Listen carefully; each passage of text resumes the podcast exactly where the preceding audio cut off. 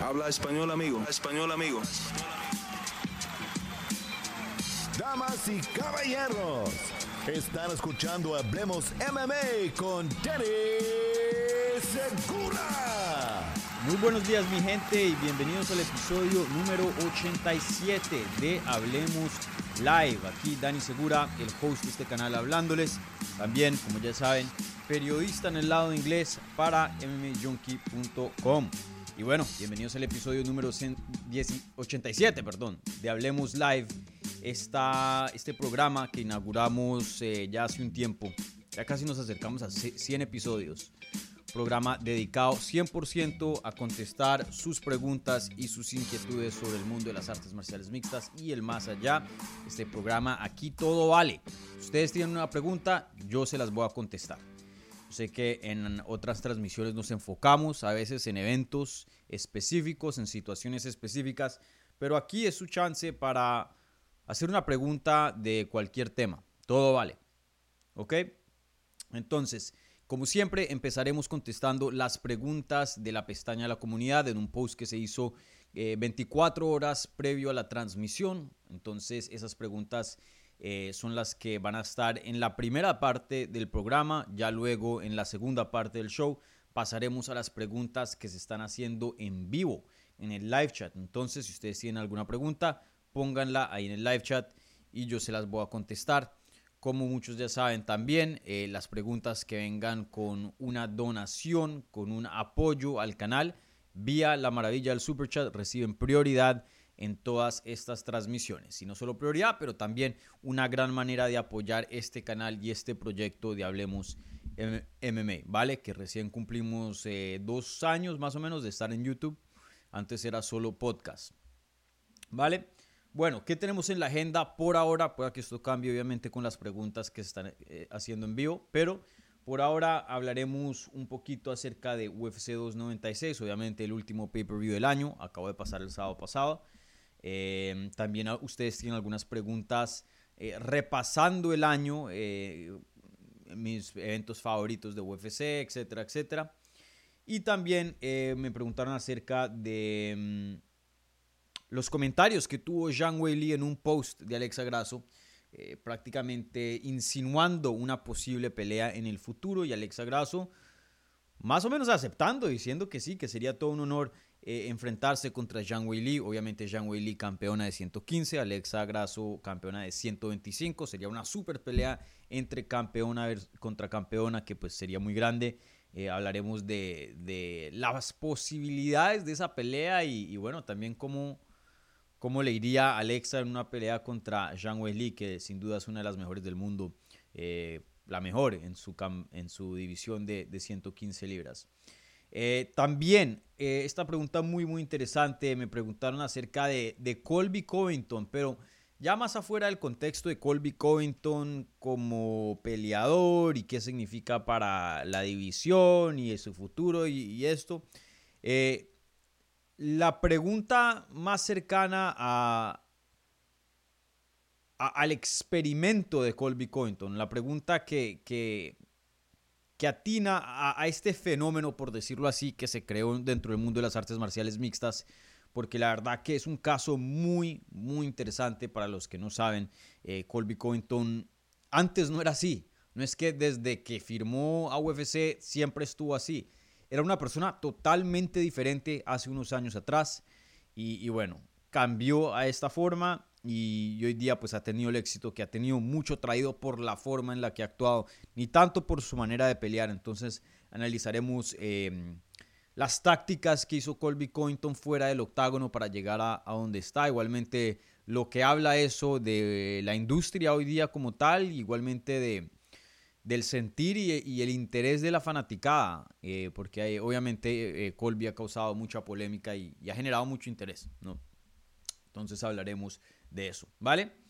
Bueno, entonces, eh, gente, eh, como siempre, un like a este video si están viendo en vivo o en repetición, un buen review en podcast, si están escuchando en audio, suscríbanse al canal si son nuevos. Y, bueno, ahora sí, hablemos MMA.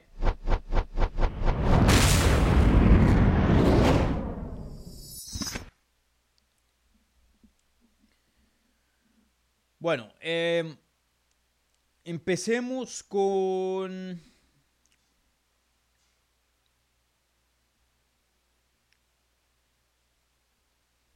Empecemos con lo de Colby, porque me parece lo, más interesante y luego ya entramos a, otros topics.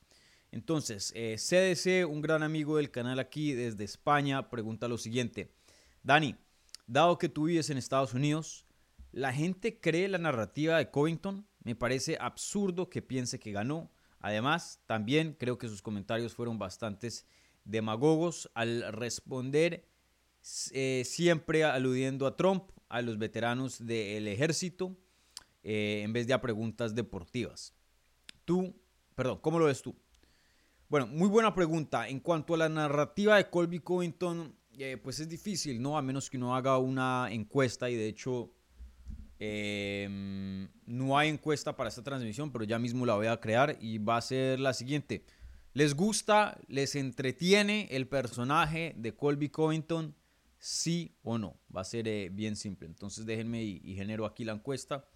Me, acordé. Llevaba un, buen ritmo de, tener la encuesta y, de acordarme de, repasarla o repasar los resultados. Rompo ese ritmo, pero bueno. Aquí pongamos, ¿les gusta?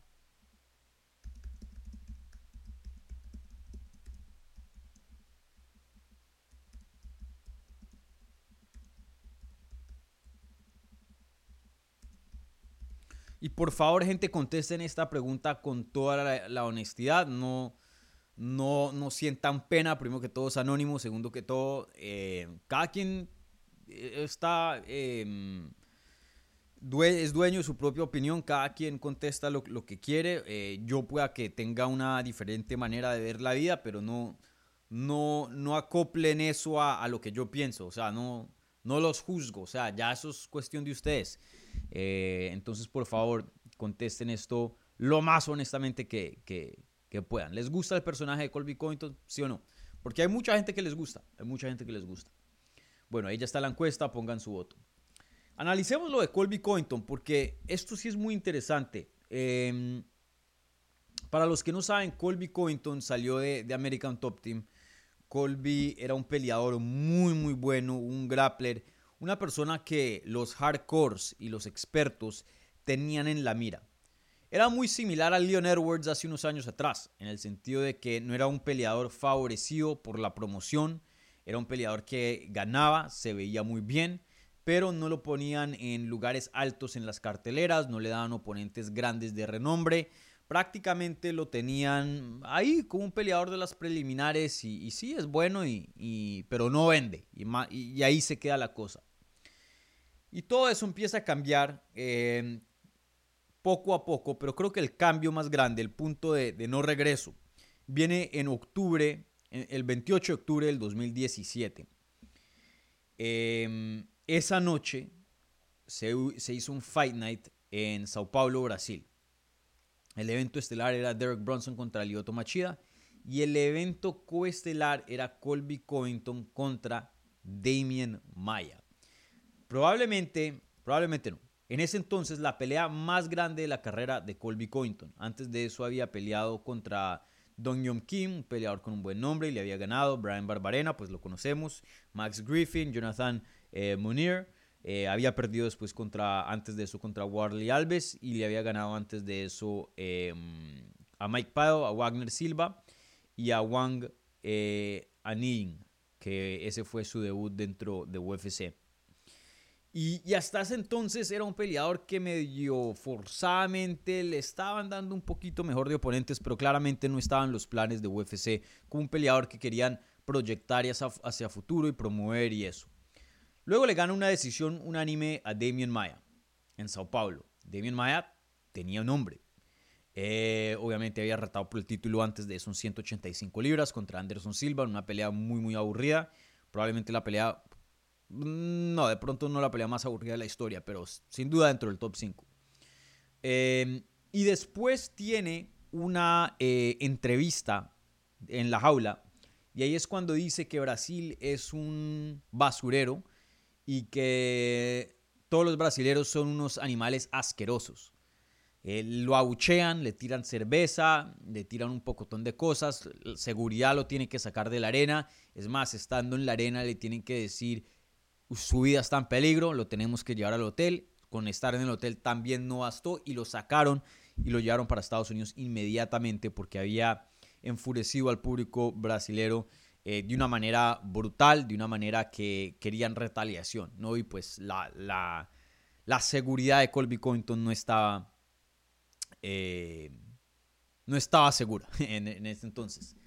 Y de ahí empieza Colby Covington a decir ciertos comentarios y a jugar con eh, líneas racistas. Ahora, nunca dijo algo así explícitamente racista, pero, o bueno, de pronto sí, dependiendo a quién le pregunten. Me, me refiero a términos racistas, pero sí decía cosas estereotípicas. Eh, por ejemplo, diciéndole a Kamaru Usman que vaya y regrese a su aldea en África, que, que si él usa eh, señales de humo para con, eh, comunicarse, mejor dicho. Em, y a muchos otros peleadores hablaban muy, pero muy, muy mal de ellos. Esto empieza a crear fricción en American Top Team, porque en American Top Team hay mucho brasilero. Em, y ya se está pasando la raya. Él está jugando en la raya. En el transcurso de eso, pues em, vemos que pues, en el 2016 Donald Trump se vuelve eh, presidente de los Estados Unidos. Entonces ya en el 2017 Colby Covington decide, y, quién sabe si esto sea la verdad o no, em, promocionarse como un super republicano de derecha apoyando a Donald Trump y prácticamente creó toda su personalidad alrededor de decir cosas em, decir cosas controversiales, eh, jugar con el racismo que en ese entonces estaba muy candente, un tema muy candente aquí en Estados Unidos, y a la misma vez apoyar a Trump, que Trump prácticamente hizo lo mismo, dividió el país en esas. Claro, consiguió una fanaticada muy muy fuerte porque creían en muchas de las cosas que decía o se sentían de la manera igual, pero también alienó a un gran público que, no le gustó para nada Donald Trump. Creo que, em,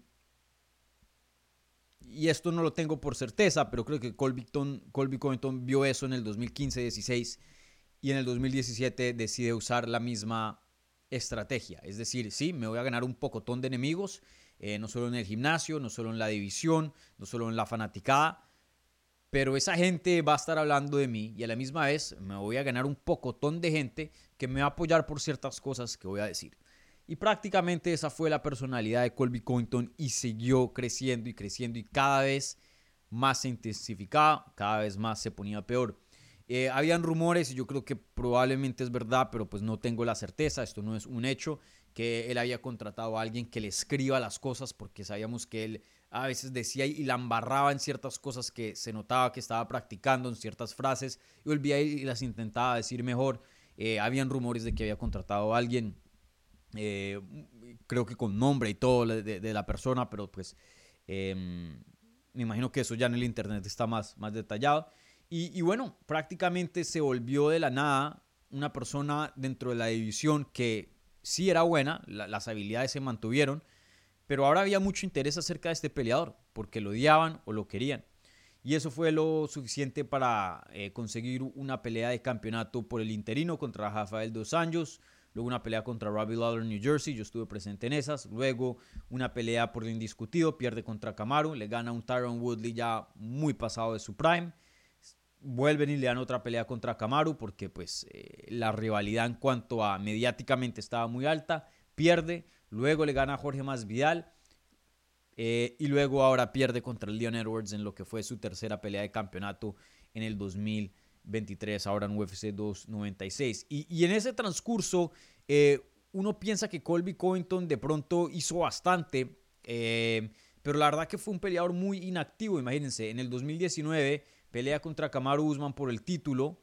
Em, pierde, no vuelve a pelear sino hasta el 2000, eh, septiembre del 2020, había peleado en diciembre del 2019, gana, no pelea hasta noviembre del 2021 esperando por eh, una pelea de título, pierde nuevamente, no pelea sino hasta marzo del 2022, gana y luego no pelea nuevamente sino hasta diciembre del 2023, prácticamente una vez al año. En los últimos cuatro años Colby Covington ha peleado una vez al año. Pero por más de que ha estado muy, pero muy inactivo, em, es un peleador que siempre ha estado presente, siempre ha estado presente en los medios, en los encabezados, con los fans, y mucho de eso es por lo que hace fuera del octágono, diciendo comentarios para eh, despertar a la gente. Y ha llegado hasta un punto que ahora parte de su trash talk es conversaciones alrededor de, del padre muerto, asesinado, de, de Leon Edwards. Em, y, bueno, eh, esto creo que muestra un cambio en la industria muy, pero muy grande en el sentido de que hace unos años atrás, cuando George St. Pierre era campeón de las 170 libras, lo popular era ser profesional, llegar a una rueda de prensa con eh, traje, corbata, eh, hablar bien, ¿no? en ese entonces el deporte estaba en una etapa donde estaba intentando comprobar que era un deporte y que estos son atletas profesionales, no cualquiera que simplemente saben pelear. Em, y hoy día creo que con lo de Colby Covington hemos visto un cambio muy grande en el sentido de que ya las artes marciales mixtas y UFC eh, está a la par de otros deportes en el sentido de ser considerado como un deporte profesional. Y, ahora se ha vuelto como un show de, pro wrestling, de, lucha, eh, de WWE. Y ahora em, hay gente, en mi opinión, un gran porcentaje de la gente que ve las artes marciales mixtas, más interesada en lo que se dice y no se dice fuera del octágono que las peleas en sí. Se ha vuelto como un drama, como un show, una telenovela con episodios. Piensen cada Fight Week un episodio. Eh, una telenovela lenta para hombres, más o menos se, ha vuelto. Eh, porque hay mucho drama. Y claro, hay un porcentaje de gente que odia eso y que solo quiere ver las peleas y de hecho no le presta atención para nada a lo de que aparece en los medios. Hay gente en la mitad que les gusta que haya mala sangre y les gusta el drama y eso, pero también obviamente les gustan las, peleas. Y hay un gran porcentaje que solo está ahí por el drama. O sea, les vale ver una pelea entre Pantoya y Brandon Royval, por más de que técnicamente sean peleadores espectaculares y, de alto nivel y muy, muy buenos. Les vale. Quieren ver, prefieren ver una pelea malísima, pero que haya mala sangre. Y creo que también otro gran ejemplo que ha empujado eso y que ha demostrado eso es lo que ha hecho Jake Paul. Especialmente al comienzo. Ahora mismo Jake Paul como boxeador se ve mm, más o menos bien. Pero al comienzo era un terrible boxeador peleando contra gente aún más terrible y la gente estaba contenta con ver un producto terrible. Con ir a un, restaurante donde la comida es terrible. Lo que más les importaba era el vibe, la decoración. Eh, eso es lo que más les importaba. Entonces, eh, muy, muy interesante el experimento de Kamaru porque esto le pone un ejemplo a los futuros peleadores que vienen en ascenso de, de, qué hacer y qué no hacer y las consecuencias que trae. Eh, también no me puedo sentar aquí y decir que no le sirvió a Colby Covington, porque claramente le ha servido. Un peleador que le gana a Jorge Masvidal y que no vuelve a pelear en casi dos años en una de las divisiones más competitivas, teniendo en ese entonces, antes de que le dieran la pelea de campeonato contra Leon Edwards, teniendo a un Duriño Burns en un muy buen momento, con una muy buena racha, teniendo a Bilal Mohamed en una muy buena racha, teniendo un Shafkar Rakhmonov, eh, mejor dicho, la lista de contendientes, Sean Brady creo que en ese entonces no había perdido. Eh, mejor, dicho, una lista larga de contendientes que se merecía una pelea de título y aún así te vas con Colby Covington, porque en teoría es el peleador que más vendía para Leon Edwards y un peleador que deportivamente no se podía justificar una pelea de campeonato. No sé, no sé, esto sin duda es da un ejemplo porque claramente también podemos ver la carrera de Colby Covington y, ser expulsado de su gimnasio. Él ha tenido consecuencias por su, por su personaje. Ser expulsado del gimnasio, ser atacado por Jorge Masvidal ahí en Miami Beach, afuera de, de Papi Steakhouse, del restaurante. Em, los fans em, atacándolo, un cierto porcentaje. Eh, teniendo eh, peleas con otros peleadores. Recuerden cuando Fabricio Verdum le tiró el boomerang en Australia. Eh, sin duda le han venido, estoy seguro que muchos sponsors no han querido trabajar con él por quién es y las cosas que dice. Sin duda le ha traído bastantes consecuencias. Pero creo que si sumamos todo en neto, le ha traído más cosas positivas que consecuencias. Porque claramente si vemos el récord, el resumen en los últimos cuatro años de Colby Covington, no merita lo que él ha hecho deportivamente a las oportunidades que ha recibido en el transcurso de, estos cuatro años. Entonces, em, muy, muy interesante, muy, muy interesante. Em, veremos qué le sigue ahora porque creo, pienso yo, esto pues solo el tiempo lo dirá, pero sí creo que ya ha llegado un punto donde la fanaticada, inclusive la gente que lo apoya, no todos, pero un gran porcentaje, ya no les gusta Colby Covington. Especialmente porque dio una pelea muy, muy aburrida eh, este sábado pasado. Y ya como que estamos hartos, o bueno, la gente está harta del el trash talk, trash talk, trash talk. Claro, es interesante, pero al final del día muchas personas también esperan un producto. Por más de que no esperen de pronto el mejor, esperan algo. Y pues eh, muy poco nos dio el sábado pasado. Y, mucho fue, gran parte fue de, Colby, fue el que estaba retrocediendo la mayoría de la pelea. Leon Edwards era el que estaba imponiendo la acción. Em, Quién sabe si esto le siga sirviendo, pero le sirvió por tres peleas de campeonato. La mayoría de peleadores ni olfatean una pelea de campeonato. Él hizo tres. Entonces, em, muy, muy interesante, de hecho muy fascinante si lo vemos de, un punto Em, psicológico, de un punto em, de estrategia de marketing, un experimento muy, muy interesante de, analizar. Eh, porque Colby Covington, fuera de la primera, si de la primera pelea contra Kamaru, em, Colby Covington la verdad no es un peleador muy emocionante, es un peleador de hecho relativamente, no aburrido, pero no, te va a deslumbrar con sumisiones locas o knockouts espectaculares. Eh, pero aún así ha generado un gran interés entre la fanaticada, por más de que lo amen o lo odien. Hoy día tiene un millón de seguidores en Instagram. Eh, siempre me gusta usar esa métrica para ver qué tan popular es un peleador. Y, claramente un millón de seguidores en Instagram es suficiente para darle muchas oportunidades debido a que va a vender pay-per-views. De hecho, Dana White había em, revelado durante en la rueda de prensa después del evento que en la rueda de prensa antes del evento, que fue donde dijo el comentario de, del papá asesinado de, de Leon Edwards, los pay-per-views subieron un 25%. Entonces eso claramente habla de que este tipo de cosas funcionan, ¿no? Ahora, hay un intercambio, una transacción moral. No sé si Colby Covington, yo creo que no. Pero yo no sé genuinamente si Colby Covington, uno, cree lo que dice y dos, le gusta lo que dice.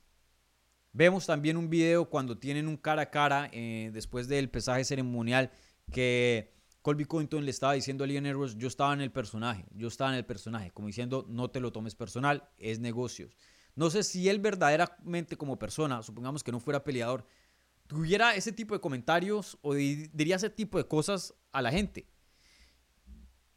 Si no, me parece muy triste esa transacción de comprometer la moralidad de uno y los valores de uno por dinero. Y si sí, pues eso habla de qué tipo de persona es Colby Covington, ¿no? Aún así, cualquier opción eh, creo que no me parece buena en cuanto a, la imagen de Colby Covington y qué dice de eso él como persona. Creo que ya cuando se retire en unos 5 o 10 años podremos saber la verdad si es que hacen un documental acerca de esto.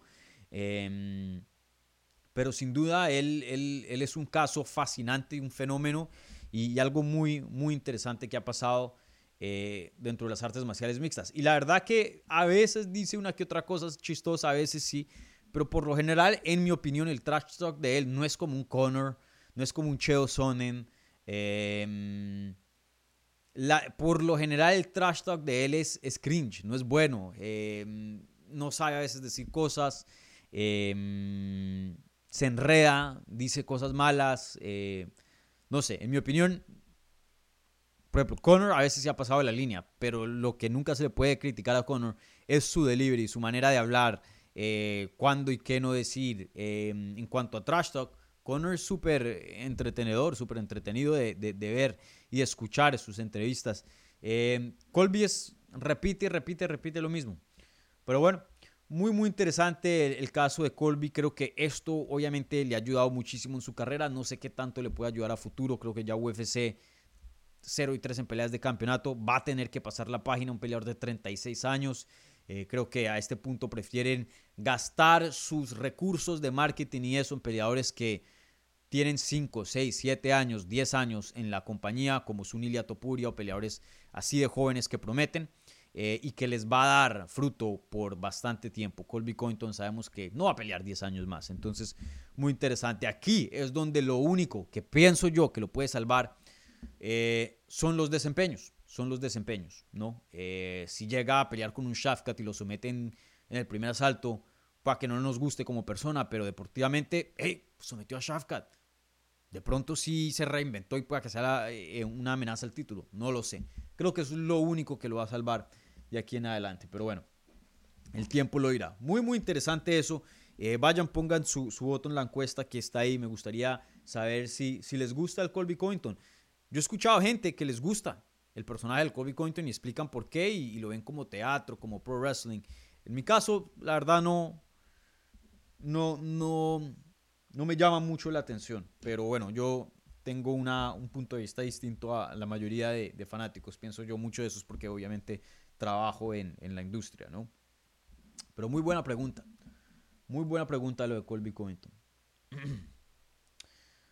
Bueno, CDC con otra pregunta también y dice, Dani, ha salido reportes de que Jean quiere pelear con Alexa. ¿No crees que deberían defender eh, título en sus respectivas divisiones antes de pelearse o plantarse, perdón, una pelea entre ellas? Eh, Sí, estoy de acuerdo. Primero que todo, no han habido reportes. Eh, lo, que, lo que sucedió fue que...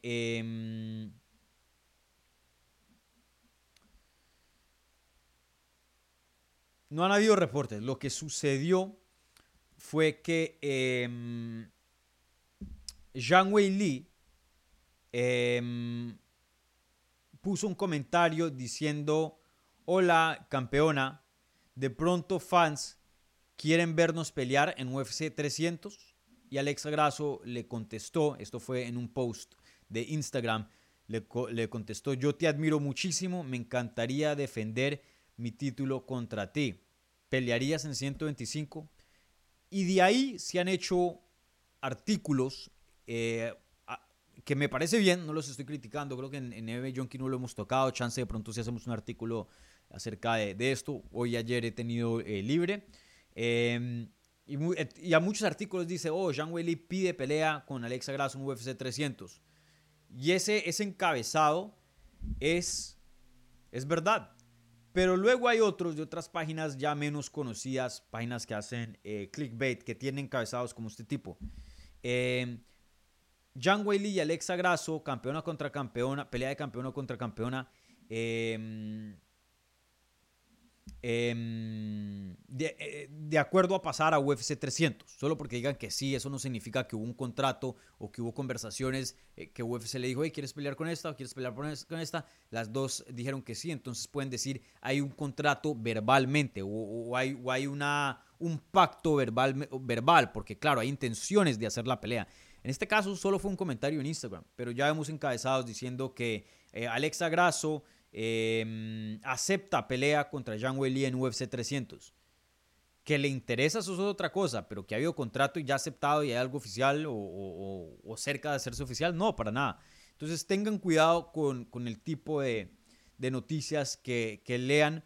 Em, no es aquí por eh, sacar pecho eh, ni por eh, echarle flores a, a mi página, pues porque obviamente es algo que quiero hacer, pero digo, estoy intentando ser lo más objetivo posible, pero si saben inglés, chequeen MMA Junkie.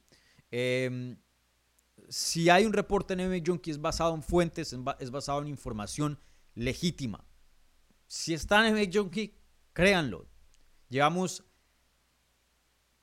casi que dos décadas trabajando como una de las páginas, si no la mejor, la segunda mejor en esta industria.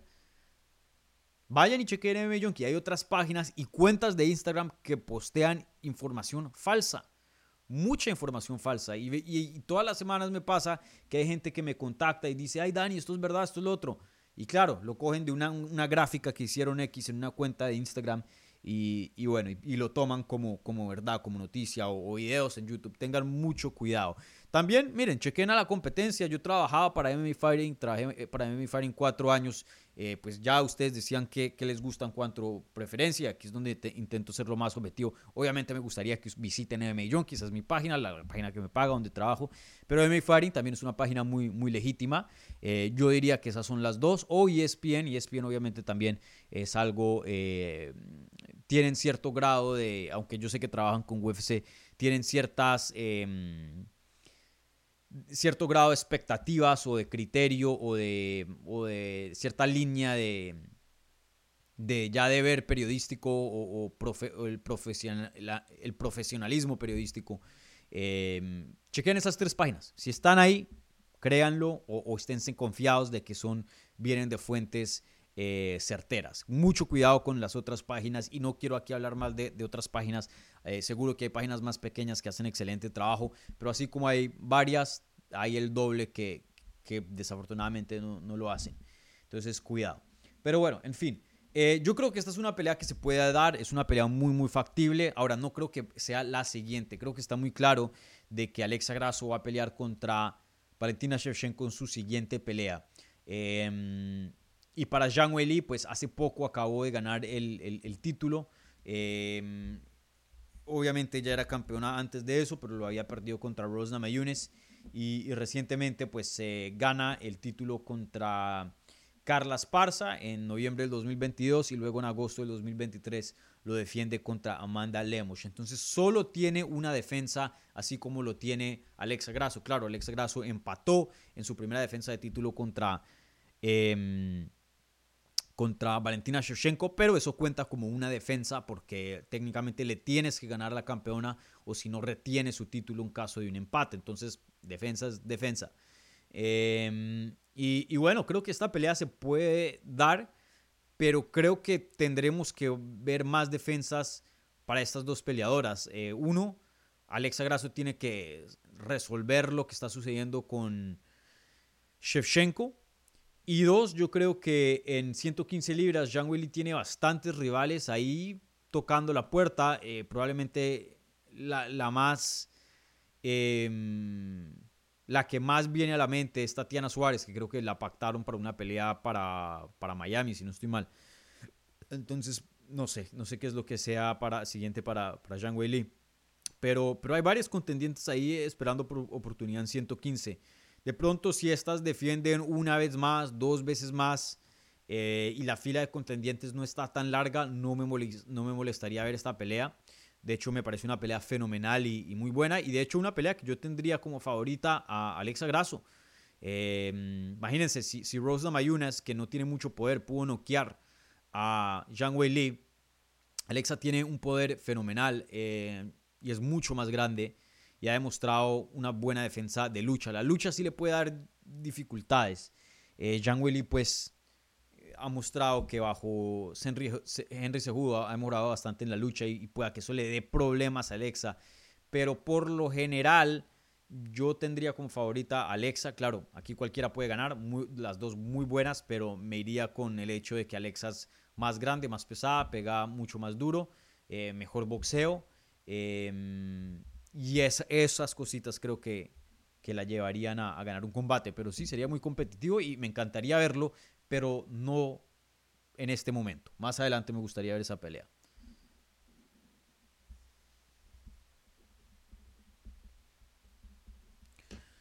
Bueno, contesto aquí un par más y luego pasamos a, las que se están haciendo en vivo. Em, esta es medio rara. Eh, no le iba a contestar porque no sé cómo contestarla, la verdad, le, eché algo de cabeza, pero fue una pregunta bien elaborada, entonces no me la quiero saltar. De, Pedro Alonso, aquí un, un, fiel seguidor que lleva sintonizándose al canal por un tiempo. Y dice, Dani, saludos desde Caracas. Crack, felicitaciones por el crecimiento del canal. Te traigo preguntas que no recuerdo haber visto hasta ahora en el canal. Y que obvio que no pasa nada si no las quieras o puedes contestar. Eh, ¿Cuál es tu placer culposo con respecto a las artes marciales mixtas? No tengo ni idea. Eh, placer culposo. O sea, algo que no esté bien y que me guste. Eh, o bueno, que no esté bien visto a los ojos de, de la mayoría de fanáticos, no sé. Em, no, no, no creo tener ni uno. Em, una admisión de pronto culposa, yo no veo Embedded. No veo Embedded. Todo el mundo ve Embedded, habla de Embedded. Yo nunca lo veo. De hecho, cuando cubro un evento y me, me escriben, ay, Dani, te viene Embedded. Ah, sí, ni siquiera sabía. Yo no veo los episodios de Embedded. No los veo. No me parecen muy interesantes. Yo sé que es una opinión no muy popular. Eh, a la mayoría de personas les, encanta, eh, sacan mucha información, se habla durante el Fight Week, ay, a este peleador no lo mostraron luchando en Embedded, ¿será que tiene una lesión o será que va a decir algo de las... Yo no le presto atención. Cada episodio son 10 minutos, no me interesa, no... Ahora, si pasa que, por ejemplo, en Embedded creo que mostraron eh, el intercambio, una pelea entre la de Bobby Green y Sarukian o algo así, de pronto voy y veo esa parte a ver qué pasó.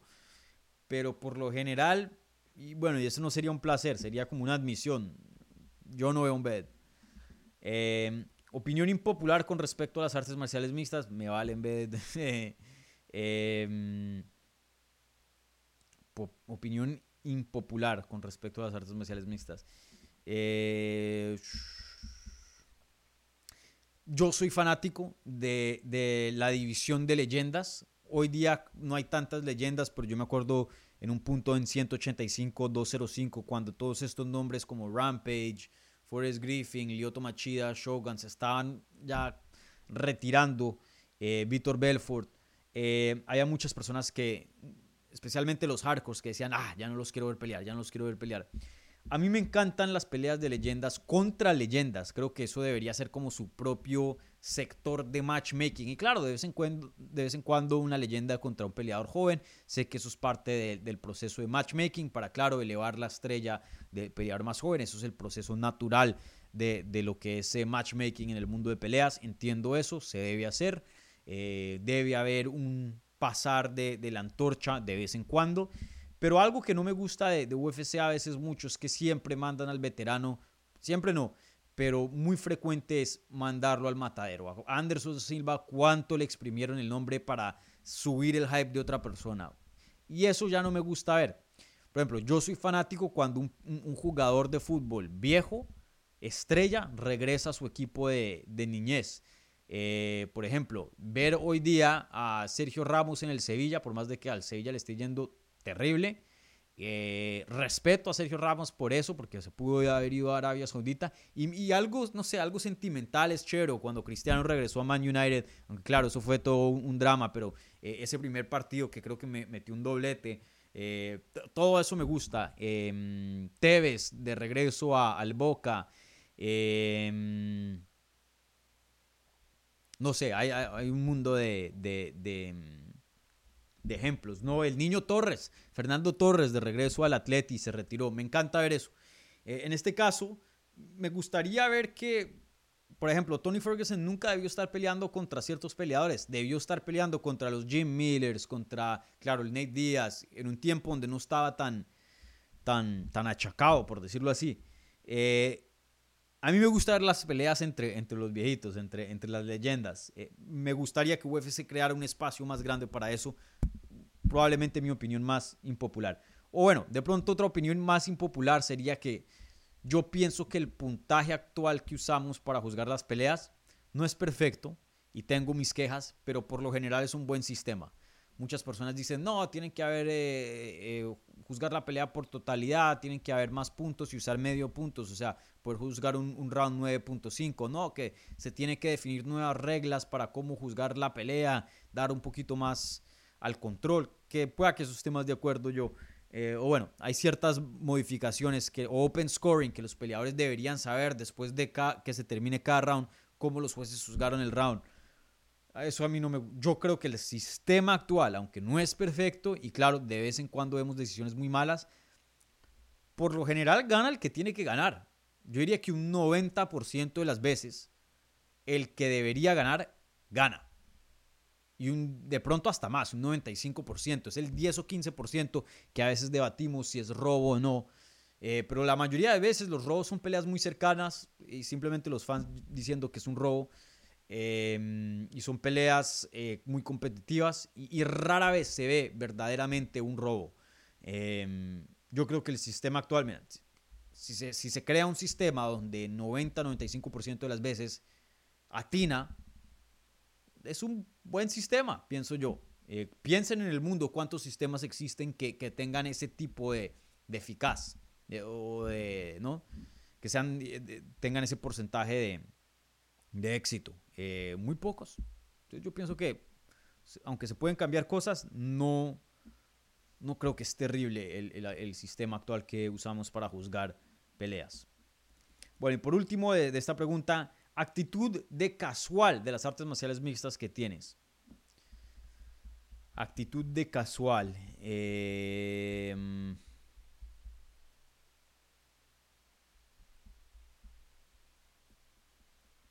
no sé. Esta sí, no, no sé. Yo soy bien hardcore, ¿no? Eh, poco casual soy, no sé.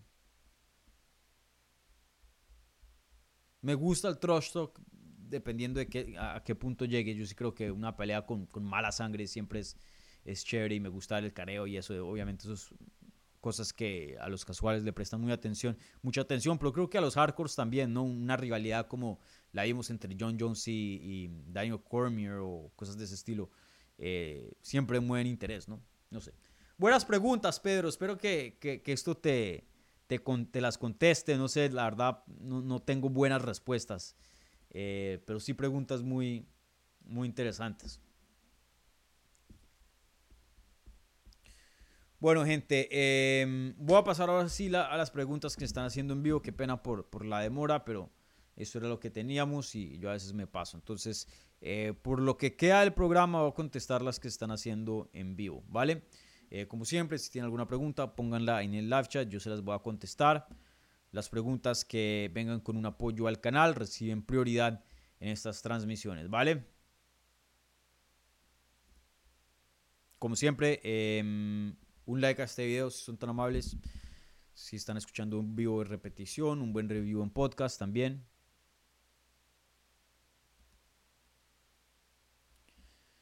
Bueno, primero que todo, saludemos aquí a los amigos de Hablemos MMA. Creo que hay un par presentes por acá. CDC, siempre firme acá presente. Saludos a CDC desde España estoy que me pego otro viaje a Madrid. Bueno, eh,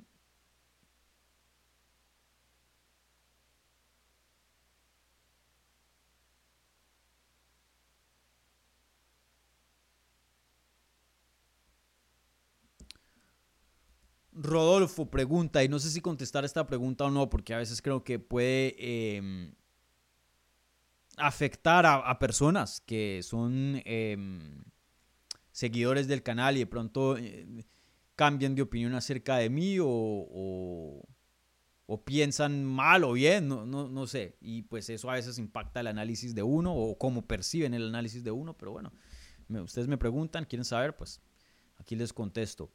Eh, Rodolfo dice, buenas Dani, eh, segura, eh, una pregunta, ¿tú eres cristiano, crees en algo o eres agnóstico? Siempre tuve esa curiosidad, saludos y felices fiestas. Eh, yo, yo crecí en un hogar cristiano, en una familia ya extendida católica, en Colombia pues el, catolicismo es gigante, pues en, toda Latinoamérica. Em, ya cuando adolescente me aparté mucho em, de lo que fue la iglesia y la religión. Em, y por muchos años no, no, no, no tenía o no practicaba o, no tenía ningún, ninguna eh, relación espiritual, por decirlo así, o vida espiritual. Eh, pero siempre he creído en Dios. También creo que de pronto pueda que nada pase. O sea, no, no sé. La verdad no, no sé. No, no, puedo decir con garantía que, que sí existe. No puedo decir también que no existe. Eh, y, algo chistoso que me ha pasado en recientes años, en los últimos por ahí como que dos o tres añitos, eh, hoy tengo 31. Eh, sí, me, sí he sentido un querer en acercarme más a ser una persona más espiritual. ¿Por qué? No sé, de pronto pienso yo que simplemente me acerca más como a mis raíces, a cómo crecí, de pronto eso viene algo de un sentimiento de familiaridad, de, de no sé, de, de paz, no sé. Eh, hoy día yo no voy a la iglesia, no, no, soy así practicante, pero sí, sí oro. Yo, yo agradezco mucho a la vida por tener salud, por tener trabajo, empleo. Eh, y, y, tengo una actitud muy agradecida, si sea Dios o el universo, lo que sea. Eh, pero sí, sí, porque pueda que no lo tenga, ¿no? Hay gente que están en peores, hay gente que están mejores, ¿no? Pero sí me gusta tener una, una perspectiva agradecida a, la vida, porque mucho es suerte, muchos chances, muchas mucho de las personas quieren saber eh, o, piensan que no, que uno se hace a sí mismo y que uno tal cosa, pero mucho de eso depende en, qué condiciones nace uno, ¿no? Eh, si uno nace en total pobreza, eso obviamente que va a tener consecuencias en su vida. Claro, hay gente que sale de la nada y se vuelve billonarios, pero son muy, pocos. Por lo general, uno más o menos en, el estatus social o, financiero que uno nace, más o menos se queda ahí. Hay gente que se mejora un poco, que empeora, pero por lo generalmente eso determina mucho la, vida de uno, ¿no? Y, pues eh, yo tengo bastante, eh, estoy muy agradecido de, mi vida. Y, nada, pues yo lo veo como eso, como un lado espiritual y y, bueno, yo creo... sí, y, bueno, y no sabría decirles si, si, si los musulmanes, los judíos, los budistas, quién está correcto, quién tiene la versión de Dios correcta, no sé, pero pienso que todos, en mi opinión, hacemos como, como lo mismo, ¿no? Que es creer en algo más grande y más allá y, pensar de que las buenas acciones obviamente tienen consecuencias en una vida más allá. Y me gustaría pensar que es así también. No creo que eh, me parecería un poco injusto, ¿no? De, ir en la vida ocasionando caos, desgracia a la gente, matando, ¿no? Haciendo cosas muy malas, eh, usando a las personas y, pensar de que eso no viene con, ninguna consecuencia eh, más allá de, lo físico y de lo legal, ¿no? Pienso yo no pienso que una persona... No me gustaría pensar que yo y Hitler vamos a terminar en el mismo lugar, por decirlo así. No sé, no sé. Y pueda que eso siga cambiando y me acerque más, pueda que se quede así. Pero, pero hoy diría que, que me siento un poco más espiritual que, que... Sin duda estoy en una etapa un poco más, más cercana a Dios, por decirlo así, que, en cualquier otra etapa de mi vida adulta, ¿no? Eh, pero eso sí creo que eso es algo muy personal, no creo que la religión debe ser forzada. Tengo muchos amigos que no creen en nada, tengo muchos amigos también que creen en, en, que son eh, seguidores, pues, eh, que creen bastante, por decirlo así. Eh, y está bien, yo pienso que cada uno tiene que hacer lo que, lo que le trae paz y felicidad a la vida de uno y respeto mucho a la gente que cree en Dios, respeto mucho a la gente que también no cree en Dios. Como dije, yo tengo amigos de, de ambos lugares y, eso no afecta o cambia mi relación o cómo los vea, ¿no? Y cada quien en lo suyo, eso sí, uno que decía su propia vida y, cómo vivirla, ¿no? Eh, pero sí, más o menos en, esas estoy. Pero diría si, si tengo que dar una denominación es cristiana, sí, yo, yo crecí en, bajo esos eh, principios, por decirlo así.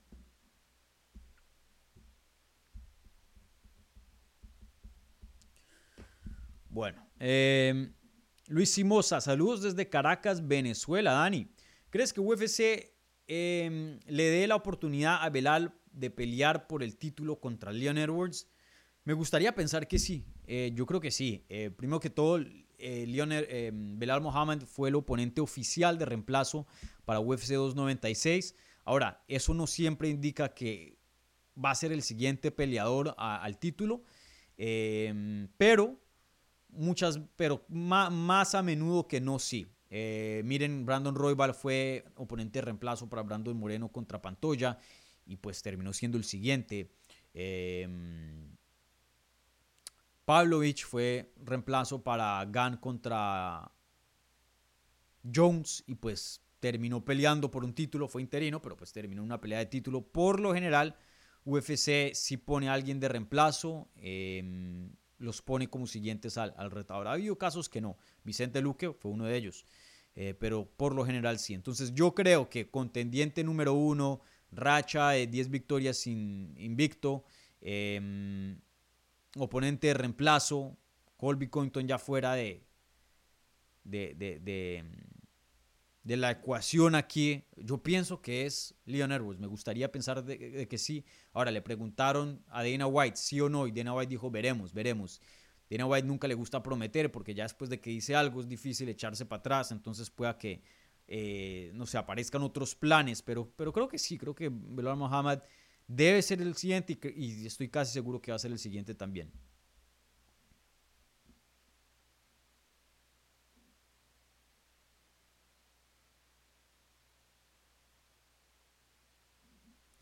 Rubén Delgado, hola Dani, saludos de nuevo desde Abu Dhabi.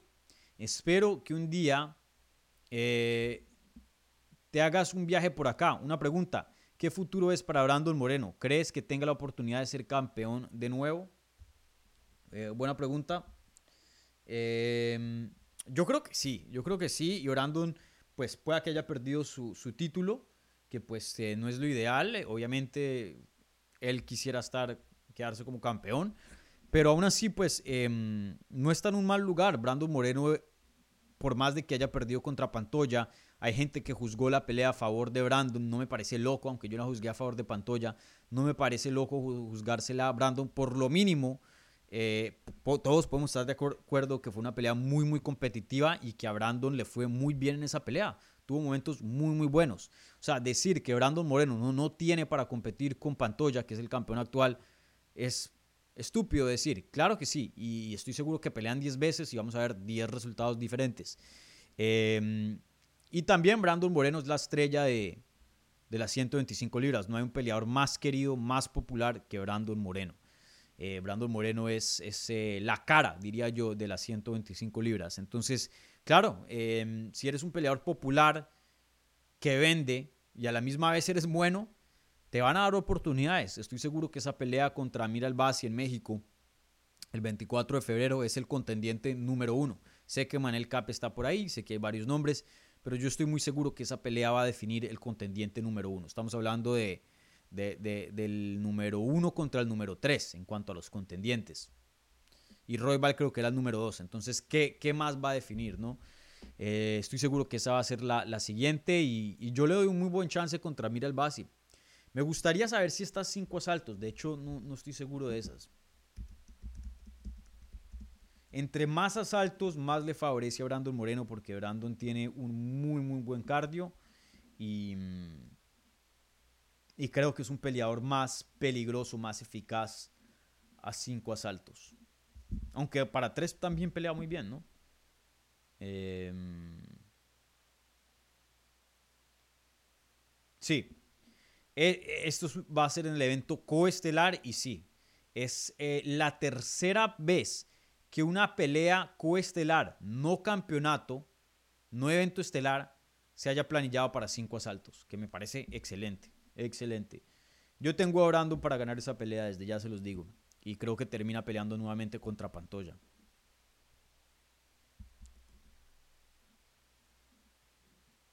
Ricky Guerrero dice, eh, ¿crees que Lobo pueda tener campeonas en cada categoría en UFC, Irene, Alexa y Lupi?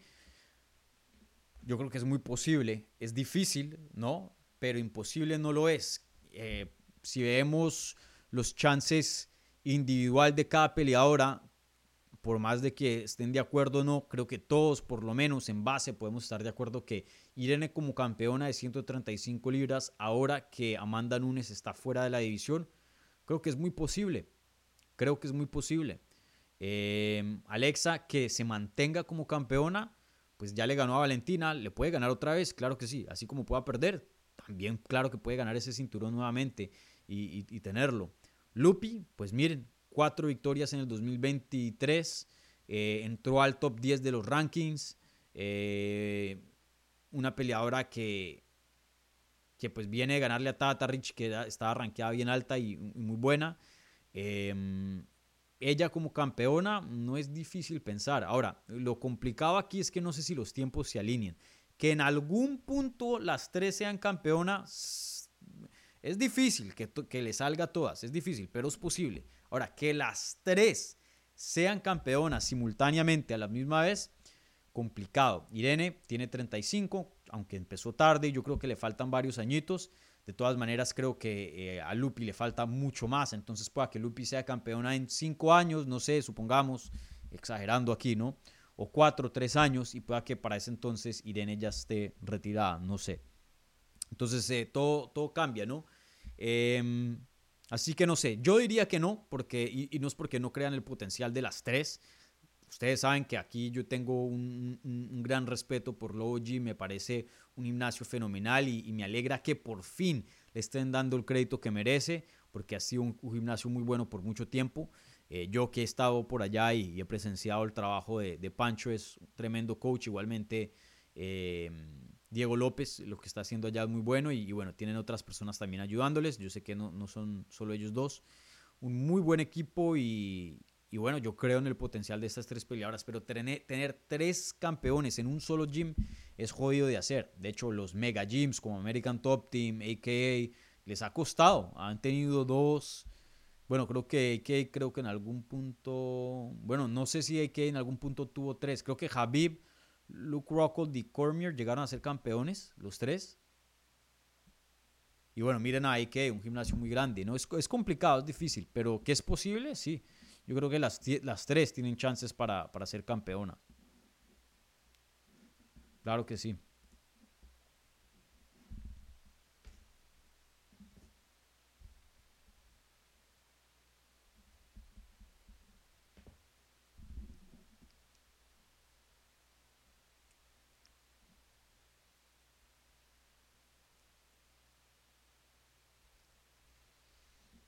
Bueno, ¿qué otras preguntas eh, existen por acá?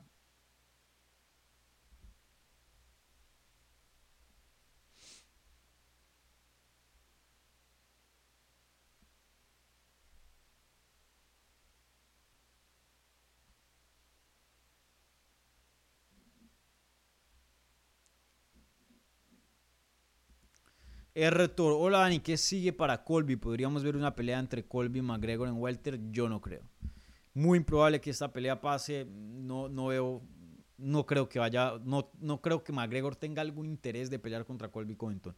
Em, sí, no creo que, pase. Y para Colby, quién sabe, si vieron en la rueda de prensa, se los dije. Estaba pidiendo una pelea con Wonderboy Thompson, que viene de una derrota y tiene 40 años de edad. Le preguntaron acerca de Shafkat y decía que Shafkat no tiene sentido, aunque deportivamente ganarle a Shafkat vale muchísimo más que ganarle a, Thompson. Él va a querer pelear contra un Thompson, pelear contra los más viejos de la división y los, más fáciles, rankeados, por decirlo así, porque cualquier persona rankeada es una pelea difícil, eh, pues eh, verdaderamente hablando, ¿no? Pero pues entre comillas, lo más fácil posible. Y hablar y hablar y hablar y esperar que la división se acomode para que él pueda pelear por el título nuevamente. Ese es más o menos el plan y lo que yo disierno de de lo que quiere hacer eh, Colby Covington. Si vemos a los oponentes, todos, nadie, son, nadie es un prospecto killer así. No, a él le gusta es hablar, hablar, conseguir una victoria, otra por ahí y, esperar a que le den una pelea de campeonato. No sé si esa le funcionó esa técnica por mucho tiempo. No sé si a estas alturas le, funcione. Em, yo creo que probablemente pelea contra Wonderboy hacen esa pelea, pero no, no lo veo peleando contra un Belal, no lo veo peleando contra un Duriño Burns, no lo veo peleando contra un Shafkat, que es lástima porque sí me gustaría verlo contra un Shafkat, me gustaría, me encantaría verlo contra Duriño Burns. Eh, yo creo que esa es la pelea que más me gusta eh, por los estilos. Y sé que Duriño ha querido esa pelea por mucho tiempo. Eh, pero la verdad tengo mis dudas. No sé si Colby Covington esté dispuesto a, a tener peleas difíciles, a menos que no sean por, a menos que sean por un campeonato, ¿no? Em, pero bueno, si yo fuera el coach de Colby Covington, decimos ya, si quieres, bájale un poco al, trash talk. Eh, te queda un año, dos años más de competir, tienes 36. Démosle lo más duro, pidamos un Shafkat y si le ganamos, o sea, estamos ahí nuevamente en la conversación. Es Shafkat. Pidamos una pelea con Duriño Burns en Miami o sea, intentemos cogerlo más jodido y una o dos victorias bien ganadas sobre oponentes bien duros como lo es. Imagínense si, supongamos que Colby le gane a Duriño Burns en, en, marzo en Miami y luego a finales del 2024 le gane un Shafkat, por más de que ya esté 0 y 3, si elimina a los contendientes top y él sigue ahí alzando la mano y no hay nadie más, no sé, o sea, yo creo que no es muy posible, pero si tiene ese tipo de resultados, es difícil negarle, ¿no? Eh, si él comprueba ser el contendiente, el mejor contendiente en la división, el mejor peleador de la división fuera del campeón, pues difícil saltarlo, ¿no? Eh, el chiste es, el campeón siempre pelea contra el mejor, el mejor de la división, el contendiente número uno, ese es el chiste. Eso en teoría es lo que es una defensa, ¿no? El mejor, los dos mejores de la división peleando a ver quién es el mejor realmente, el número uno. Em, entonces no, no sé, pero yo dudo que, que él quiera hacer ese tipo de peleas. Veremos.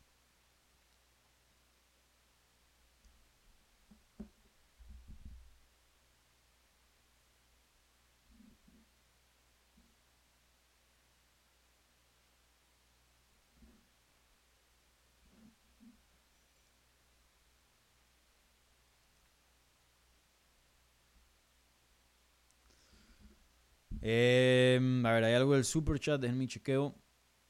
No, eso es todo. Bueno, con esto voy a terminar em, transmisión, ¿vale? Eh, repasemos los resultados de, la encuesta.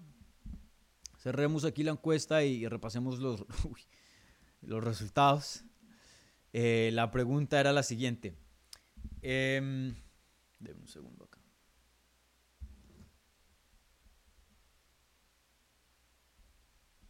La pregunta era la siguiente, ¿les gusta el personaje de Colby Covington sí o no?